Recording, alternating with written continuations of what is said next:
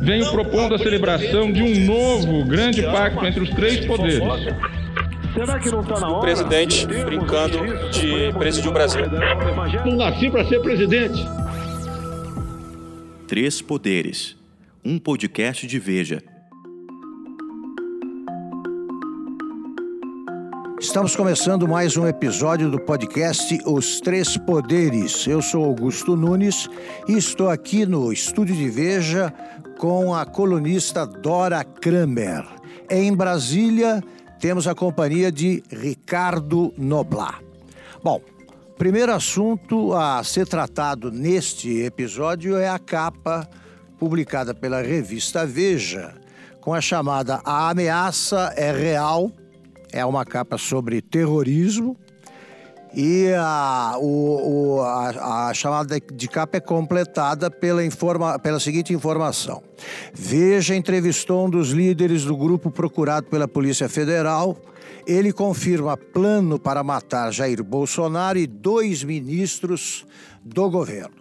Na carta ao leitor, vai o resumo da reportagem é sobre a Sociedade Secreta Silvestre, SSS, o braço brasileiro de um grupo extremista é, chamado de um grupo extremista chamado Individualistas que tendem ao selvagem, ITS, criado no México em 2011.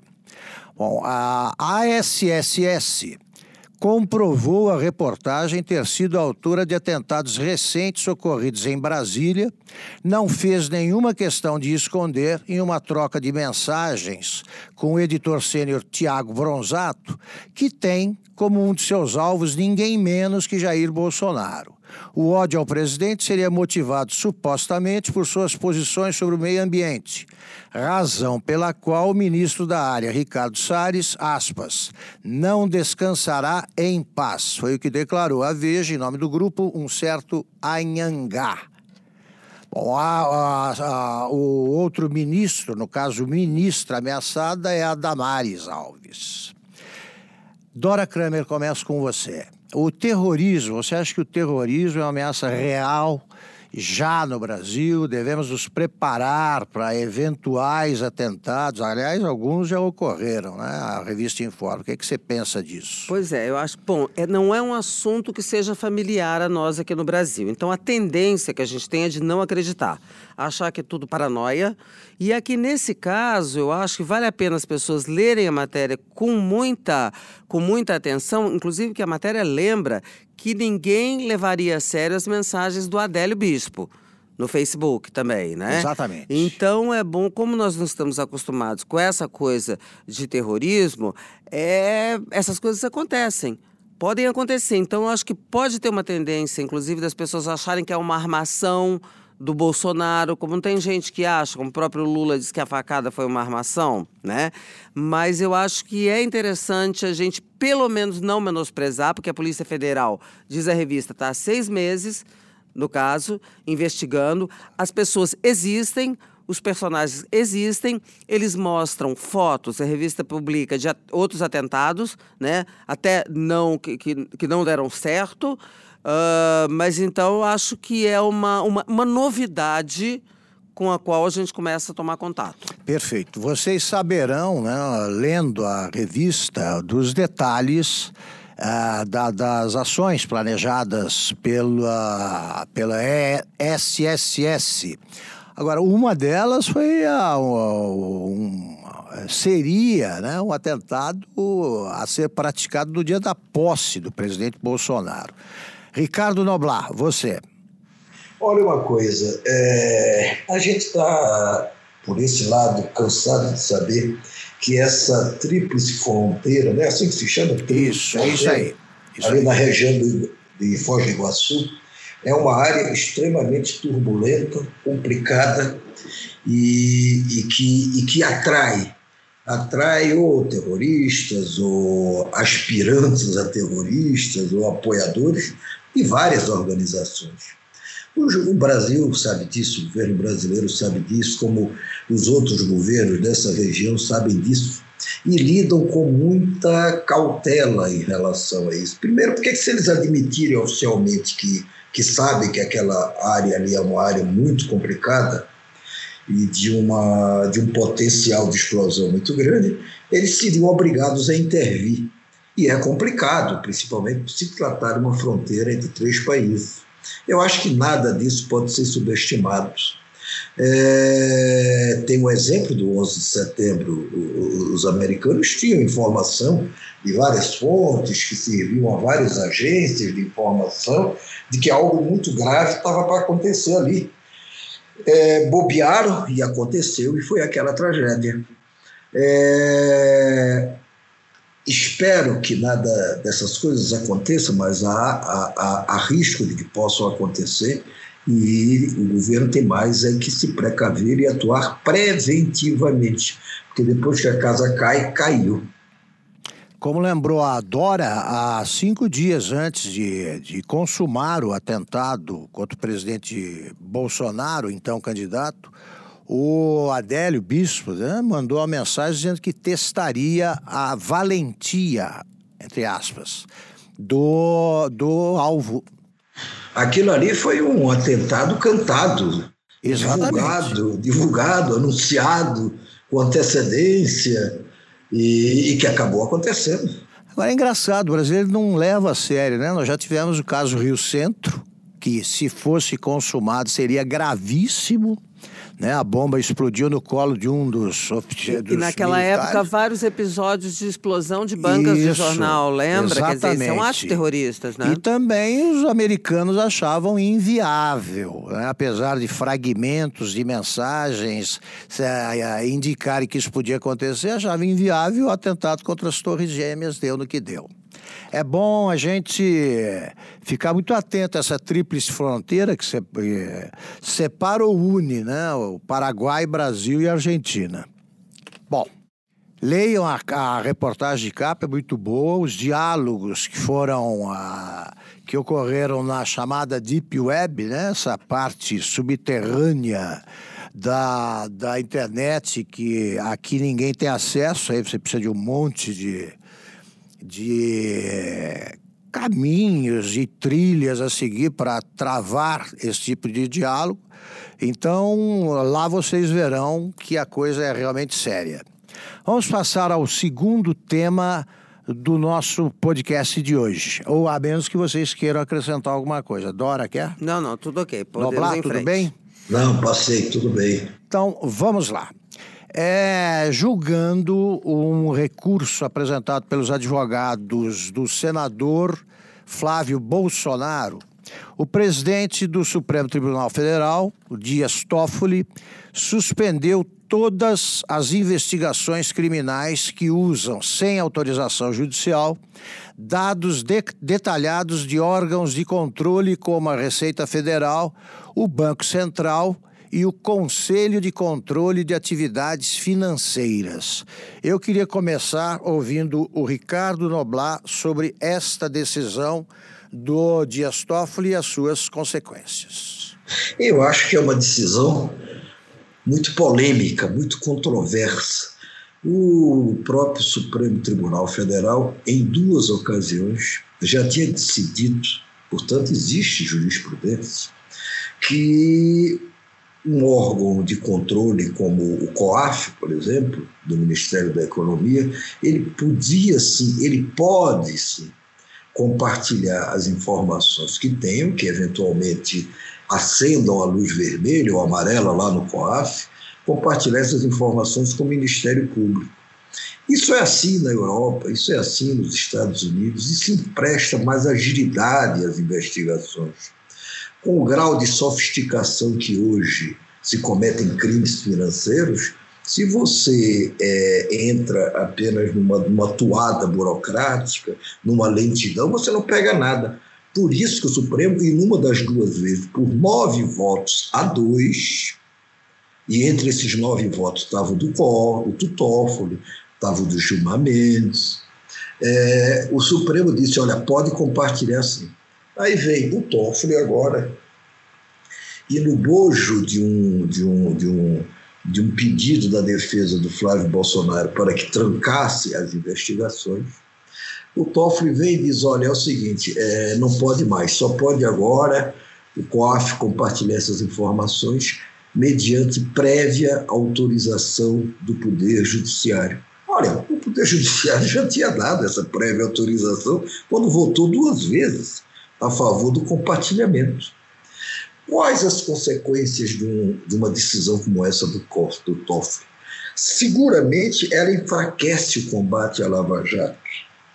Enfraquece pelo menos até o momento em que o Supremo tem que se pronunciar novamente a respeito dessa liminar concedida pelo Toffoli.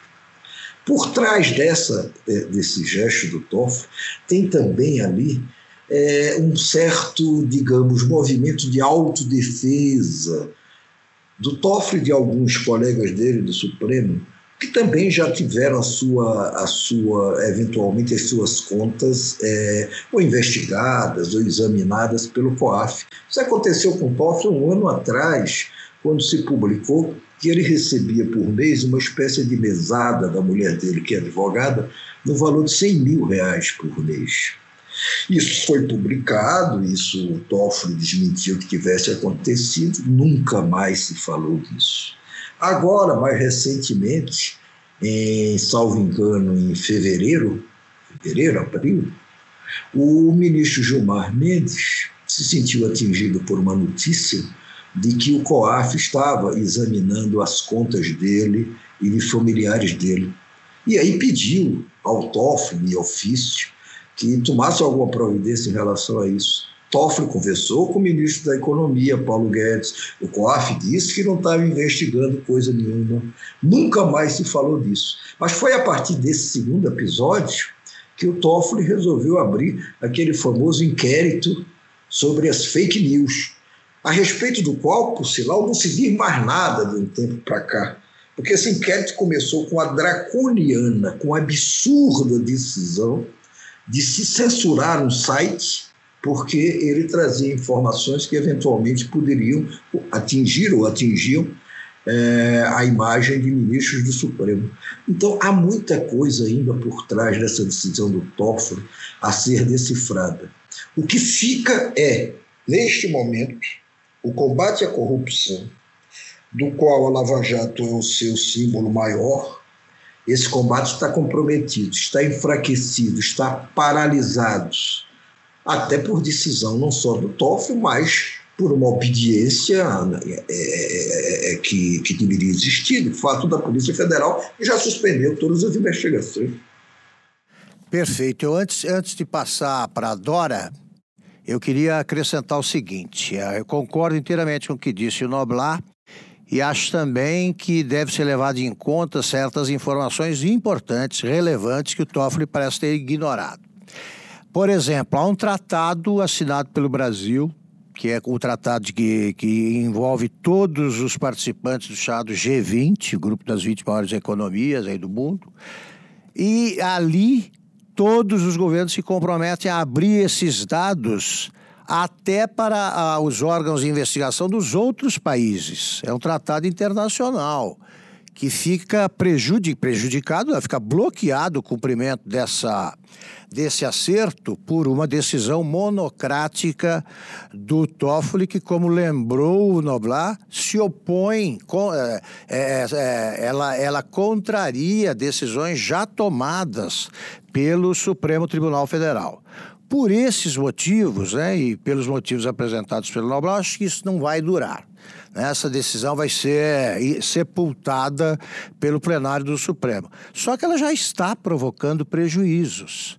É isso aí que o Noblar lembrou. A Polícia Federal suspendeu as ah, determinadas investigações porque podem é, descumprir essa decisão absurda do Toffoli. E, inevitavelmente, surgem suspeitas políticas. Quer dizer, é, é legítimo acreditar que o Toffoli tomou uma decisão que, ao beneficiar o Flávio Bolsonaro, inibe reações futuras, uh, possíveis reações dos bolsonaristas militantes a qualquer a, a extensão desse benefício aos uh, réus do PT, por exemplo, do, dos partidos de oposição ao governo. É uma decisão tem cheiro de político isso aí. O Augusto, dá para perceber, vamos dizer, essa, esse retraimento, essa inibição dos, dos devotos do capitão claramente nas redes sociais. Por exemplo, se essa decisão do Toffoli não tivesse como gatilho ou como pretexto a, o trancamento das investigações sobre o Flávio Bolsonaro, Flávio Bolsonaro. e o ex-motorista Fabrício Queiroz, se não fosse esse o pretexto usado pelo Toffoli, é, os devotos do capitão já estariam de tacape na mão, botudo, Sem dúvida. tudo, né? Partindo para cima do Supremo, do Toffoli, de tudo. Estão contidos porque a decisão beneficia o Flávio. Embora, na minha, na minha, no meu modo de ver, não foi por conta do Flávio que essa decisão foi tomada. O Flávio, eu acho até que está aí. Ele se beneficia, mas ele é um pouco de, de boi de piranha nisso, entendeu? Concordo. Dora Kramer. Oi, não, só quero acrescentar, concordo com vocês e quero acrescentar que é, é nessa essa reação, uh, digamos assim, partidarizada, seletiva a determinadas é, decisões, seria o mesmo também se, no, se essa, essa, o gatilho tivesse sido o PT. Aí Exato. você teria ataques também. Então, eu Exato. acho o seguinte: é, eu aqui na minha modestíssima ignorância judicial eu fico olhando a polêmica, não é pacífica a história de que é, prejudica ou não prejudica, tem opinião de jurista para tudo quanto é lado. Agora, no fim, eu concordo com isso, que eu acho que não deve prosperar, justamente porque já tem uma decisão que não é monocrática, é uma decisão da segunda turma, é uma decisão colegiada. Me parece que isso não vai é, permanecer. E quero dizer o seguinte: também várias outras decisões judiciais já se vaticinou o fim da Lava Jato por causa dessa ou daquela é, decisão.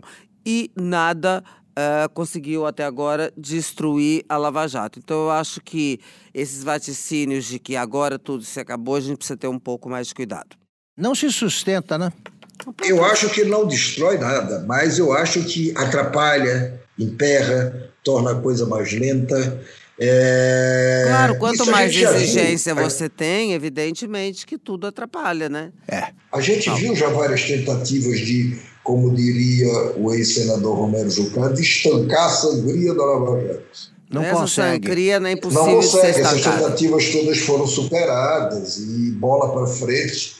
E eu espero que essa também seja. Agora, não foi, não foi só uma decisão, é, é só para acrescentar ao comentário da Dora, não foi só uma decisão de turma é, de que era possível compartilhar lá no Supremo, que convalidou essa, é é, é, é, esse compartilhamento de informações fiscais. Foi uma decisão também do plenário, de 9 a 2, se eu não me engano, somente os dois votos vencidos foram do ministro Marco Aurélio e do ministro Celso de Mello. Os outros nove ali firme, não, tem de compartilhar. E o que Augusto observou é muito relevante, essa questão de acordos internacionais. Não se pode brincar com acordos internacionais. Essa é, é, é, é, nós temos um acordo internacional de compartilhamento dessas informações é, e nós podemos ficar sujeitos a retaliações de outros países que firmaram esse acordo, justamente quando quando damos uma, uma, um recuo desse, quando fazemos um recuo desse. Para concluir, eu também queria registrar o seguinte, sabe? Deveriam as instituições todas facilitar quaisquer investigações que levem à punição de culpados, porque eu tenho certeza que nem o Ricardo Noblar, nem a Dora Kramer, eu também, evidentemente, nenhum de nós tem a menor preocupação com investigações sobre as nossas investigações, movimentações financeiras. Certo, Noblar? Certo, Dora? Certíssimo. A propósito, poderíamos nos estender sobre isso, mas não é o caso. Vamos lá. O nosso, o nosso Toffoli fica aí com essa com esse discurso demagogo de que não, estou fazendo isso porque senão a sociedade envereda pela anarquia, a vida social, isso só beneficiaria esse compartilhamento, digamos, abusivo de informações fiscais, poderia provocar é, a instalação de um Estado policialesco está pesando a mão demais. Não, não, não, não, não, convence, não convence isso. Eu acho que o Toffoli deveria mais O, Toffoli, o, o Toffoli assumiu a presidência do Supremo Tribunal Federal dizendo que a sua principal missão era tirar o Supremo da boca do palco político, não é? que o Supremo não deveria se envolver, que essa seria a primeira missão dele. Ele está sendo um dos Fez presidentes do. Não, está sendo um dos presidentes do Supremo mais políticos que nós já tivemos. E olha, e nós tivemos vários. Não é só o Toffoli. Mas ele está tendo um protagonismo fantástico. Um dia desse inventou, foi ele que inventou, a tal do pacto entre os três Exato. poderes. Noblar, tá vamos... Noblar, vamos mudar de assunto? Não, adora quer mudar, mudar de, de assunto. Tá uma ah, quer mudar de assunto por quê? Sim, porque tem ah, muita não, coisa para se abordar e nosso tempo é limitado. Eu acho que já está bem, bem discutido isso aí. Voltaremos ao Toffoli com frequência, não tenho dúvida.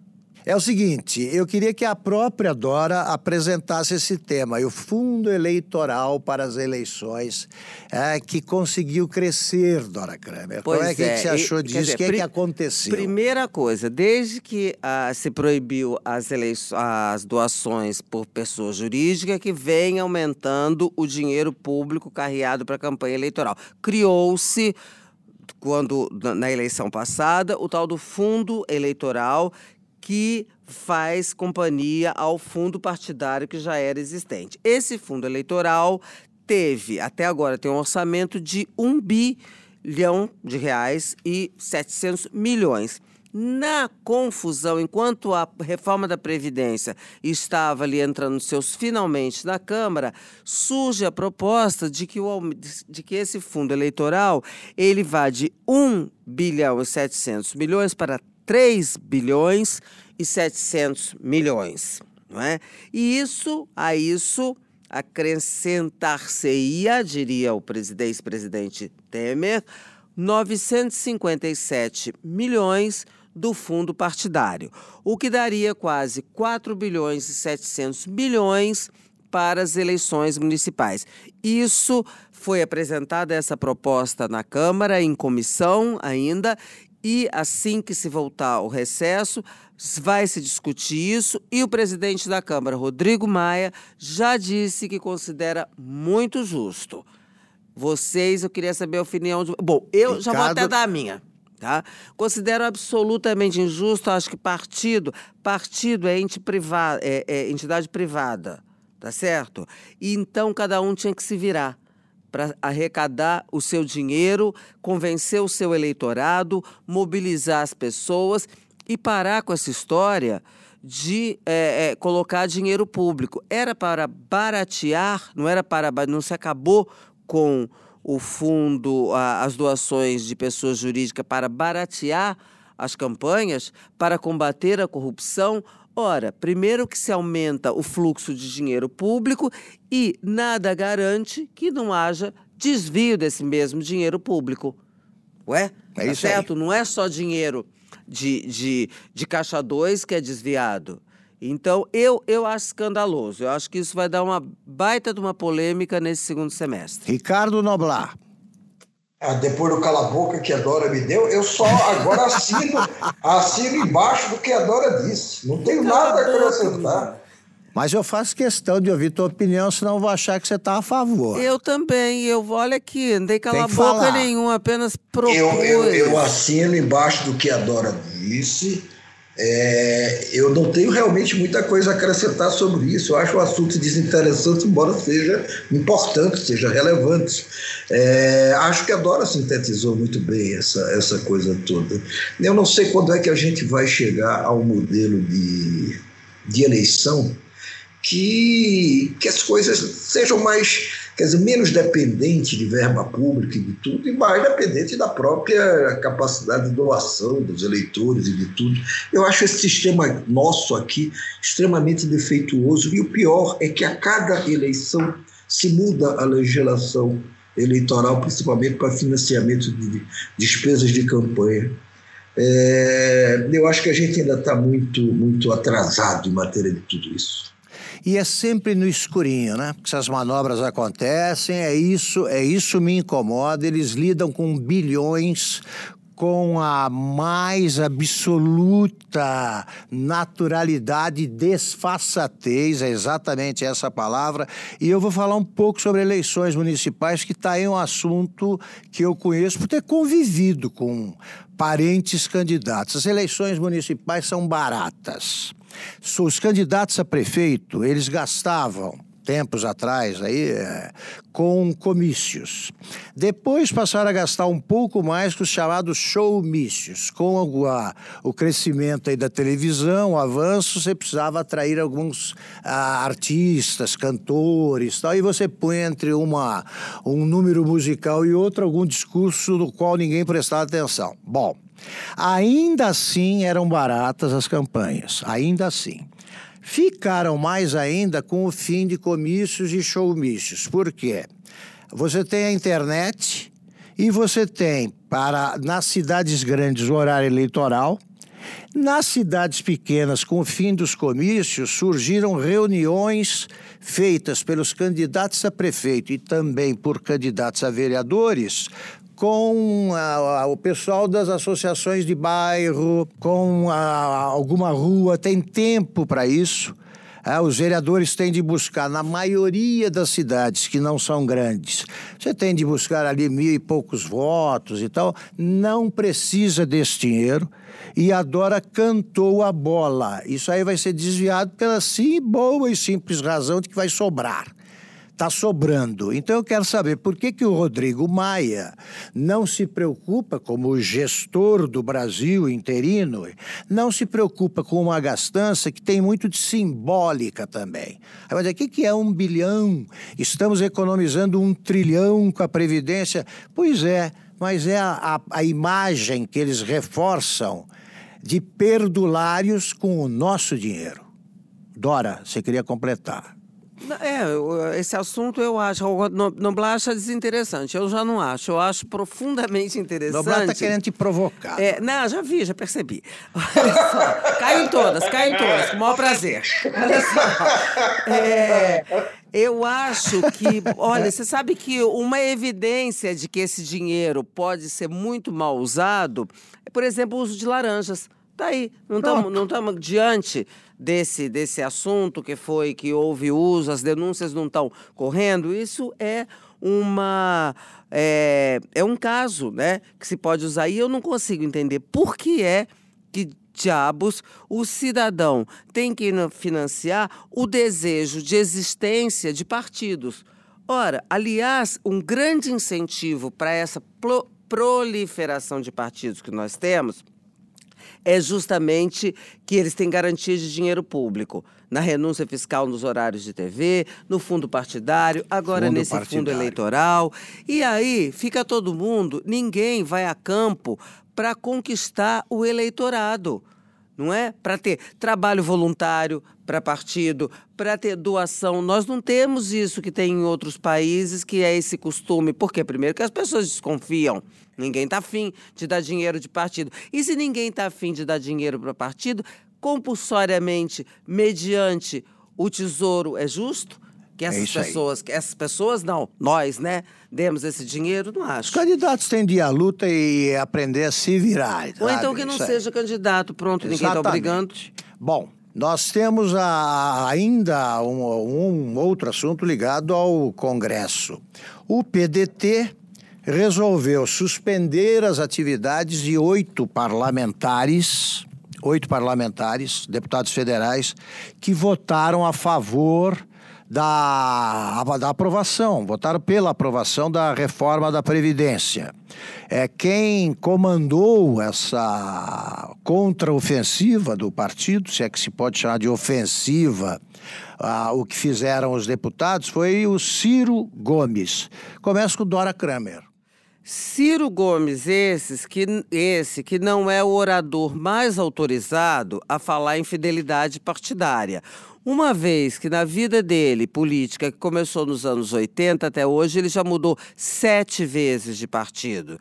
E durante, em algumas dessas vezes, se não em todas, discordou e se posicionou, não sei se exatamente como deputado, no voto contra a orientação do partido. Então, tenho a impressão que o Ciro está querendo, ao, ao, liderar essa, de, de forma até agressiva, né?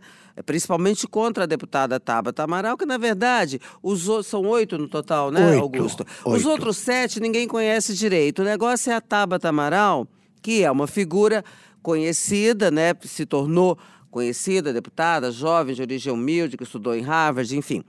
E aí eu me parece que ao fazer esse, vou usar aqui uma expressão bem antiga, esse pandan com ela, ele está querendo um pouco dividir o holofote. O holofote esse que já está brilhando muito mais para a deputada, porque até onde eu tenho notícia, diz que as pesquisas indicam que a aprovação dela duplicou a imagem dela favorável duplicou depois que ela uh, se manifestou dizendo que ia uh, votar da maneira como ela achava que deveria votar, o compromisso dela como é, delegada, representante da população, e não como o partido achava.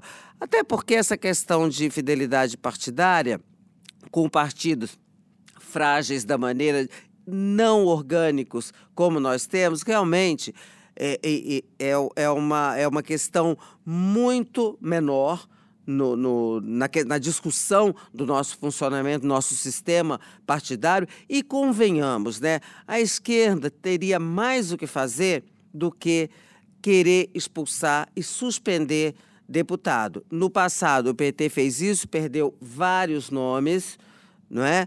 É, e, e, não levou a nada, foi uma atitude que não levou a nada em matéria para o partido. Eu acho que aí o Ciro quer um, fazer uma movimentação, criar uma polêmica, porque ele é uma figura que vai bem na polêmica, mas acho que nesse embate com a Tabata ele tem tudo para perder. Ricardo Noblar, com você. Alguém sabe dizer é, como é que é, por exemplo, nos Estados Unidos, no Reino Unido, em outros países, essa questão da da fidelidade partidária, porque não é, não é provocação, não. Eu, eu teria curiosidade e confesso que não procurei saber. É, é possível um partido decidir por maioria uma determinada posição e alguém do partido contrariar e nem por isso sofrer nenhum tipo de censura, nem de nada? Eu não sei como é que os partidos seriam capazes de se fortalecer se você não tiver o um mínimo de, vamos dizer, de unidade interna. É natural que haja divergências dentro do partido, é natural que, num certo momento, principalmente em relação a temas importantes, o partido ache ou decida, por maioria, que deve se posicionar assim ou assado.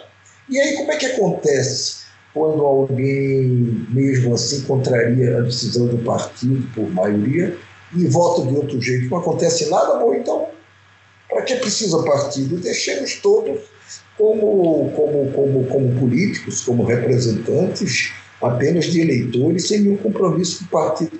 Eu não estou fazendo essa provocação, é, provocar nenhum, para que a Dora caia em uma pegadinha, não. Eu não sei, eu não tenho uma opinião consolidada a esse respeito. Eu sei, eu tenho, que é o seguinte, não dá para a gente, é, acho que a comparação no Blair não vale, ah, como é que é no Reino Unido, Estados Unidos, porque o sistema eleitoral, não dá para fazer essa comparação, como é que é a fidelidade partidária, como é que funciona dá, nos dá Estados Unidos. Não dá, porque, espera aí, não dá para comparar com nada, porque é o seguinte, o nosso sistema eleitoral, primeiro que não dá para comparar, o nosso sistema partidário com nenhum desses, que ele é uma coisa completamente diferente. Eu digo que a discussão, essa discussão de se expulsa, não expulsa, expulsa, quer expulsar? Expulsa, não vai mudar nada para o partido. Tem questões muito mais relevantes no funcionamento dos nossos partidos, e uma delas é a questão do financiamento, que a gente estava tratando agora há pouco.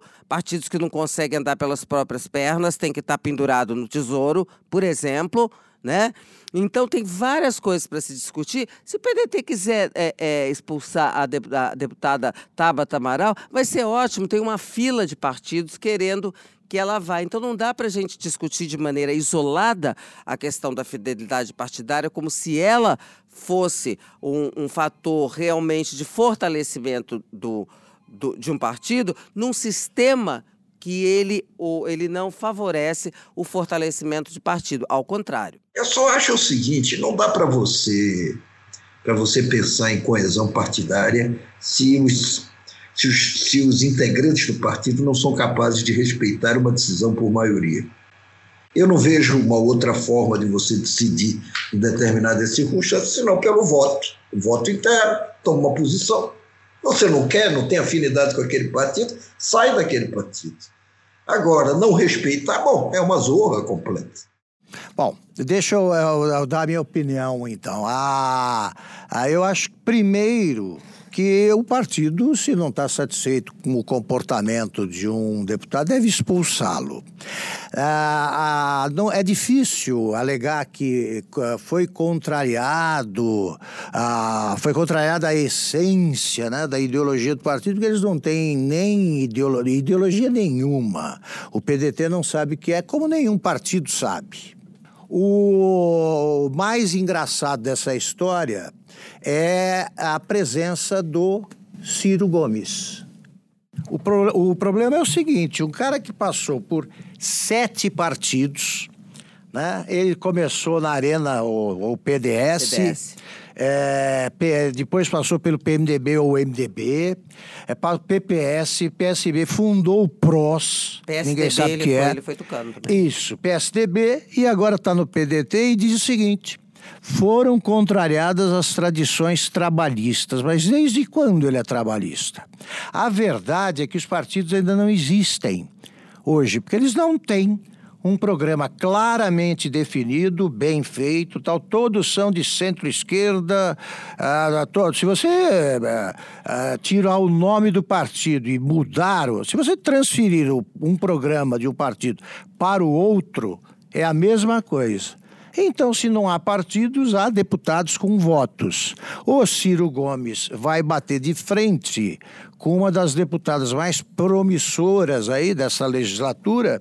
Eu acho que o prejudicado será o Ciro Gomes e também será prejudicado o PDT.